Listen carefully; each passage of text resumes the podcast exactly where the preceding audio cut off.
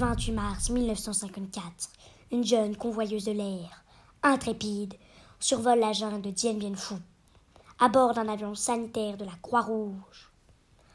Nous sommes en pleine guerre d'Indochine, qui est à l'époque une colonie française, composée du Vietnam actuel, du Laos et du Cambodge. Cette guerre oppose la France au Viet Minh, la Ligue d'indépendance du Vietnam, depuis presque huit ans. Dien Bien Phu est une petite ville au nord du Vietnam, cernée par une forêt tropicale épaisse qui est le théâtre d'une bataille sans merci.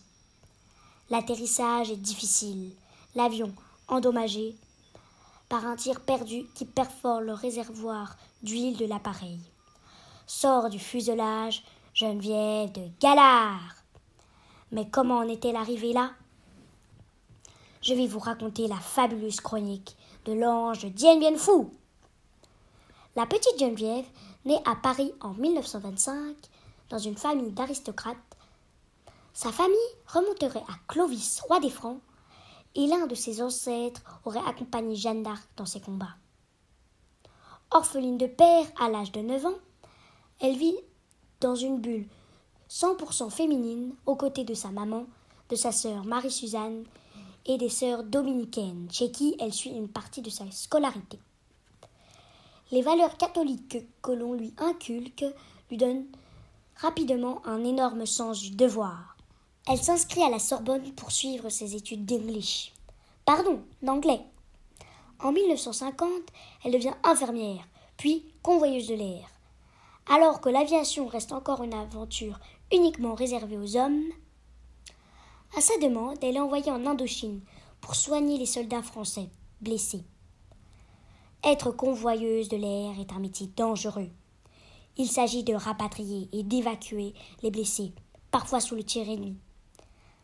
À partir de Hanoï, la grande ville du nord Vietnam, elle opère des évacuations sanitaires. Quel courage, cette Geneviève À Dien Bien Phu, la situation est dramatique, mais Geneviève ne baisse pas les bras. Puisque son avion ne peut plus décoller et que la piste est désormais inutilisable, elle se porte volontaire pour devenir infirmière dans un hôpital de campagne. Bien que le personnel médical masculin soit initialement hostile, Geneviève impose son style, soigne les blessés et console les mourants. Elle lave, désinfecte les plaies, refait les pansements, sourit aux blessés qui reviennent des zones de combat. Elle reçoit la responsabilité de la salle de 40 lits de grands blessés. Tous travaillent dans une chaleur suffocante. Elle écrit une longue lettre à sa maman, qu'elle conclut avec ces mots. Tous ces combattants méritent qu'on se dévoue pour eux. Dieu me protégera.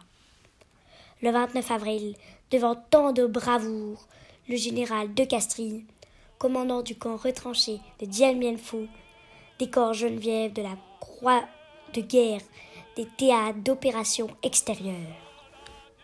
A suscité l'admiration de tous par son courage tranquille et son dévouement souriant. D'une compétence professionnelle hors pair et d'un moral à toute épreuve, elle fut une auxiliaire précieuse pour les chirurgiens et contribua à sauver de nombreuses vies humaines. Restera pour les combattants de Dien Bien Phu la plus pure incarnation des vertus héroïques de l'infirmière française. Geneviève est aussi faite chevalière. Pardon Chevalier de la Légion d'honneur, la plus haute décoration honorifique française.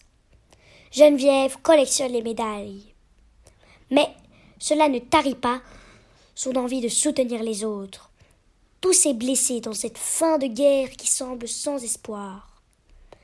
Alors que les combats de Dien Bien cessent le 7 mai, Geneviève continue ses soins aux 858 blessés jusqu'au 24 du même mois, jour où Geneviève est évacuée contre sa volonté à Hanoï.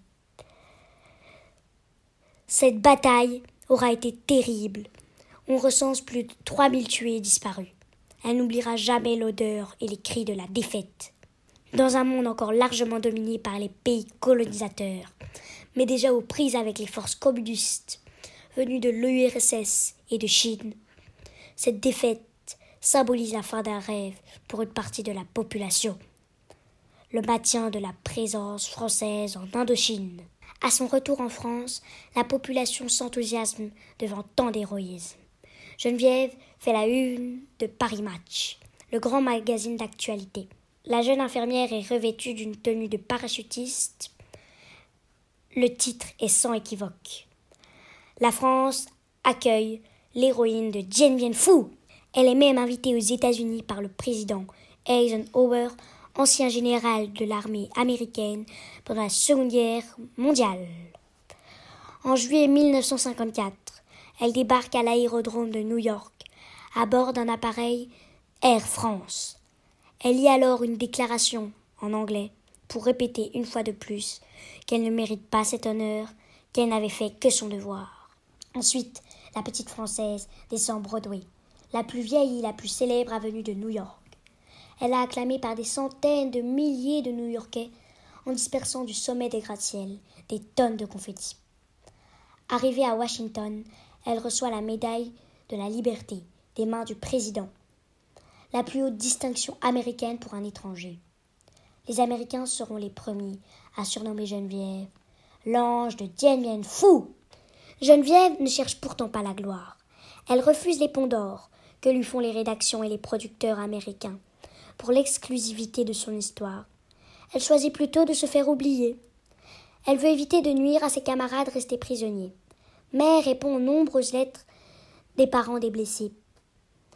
De retour en France, Geneviève travaille dans un centre de rééducation des grands blessés. Elle se marie avec le colonel Jean de Holm, rencontré en Indochine, avec qui elle aura trois enfants François, Véronique et Christophe. Souvent sollicitée, Geneviève a donné des conférences à travers toute la France. Elle n'est jamais retournée à Dien Bien Phu.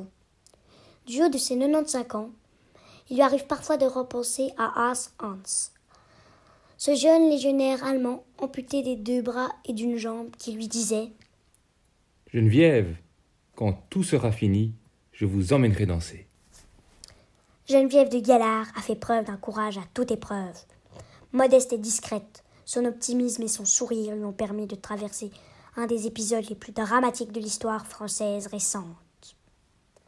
Et puisque l'optimisme semble être une valeur familiale, je m'en voudrais de ne pas finir cette chronique par un extrait d'une lettre de sa maman, en avril 1954, en plein siège de Dien Bien Phu. Au fond, je ne suis pas mécontente que tu sois à Dien Bien Phu. Au moins, tu ne risques plus d'accident d'avion.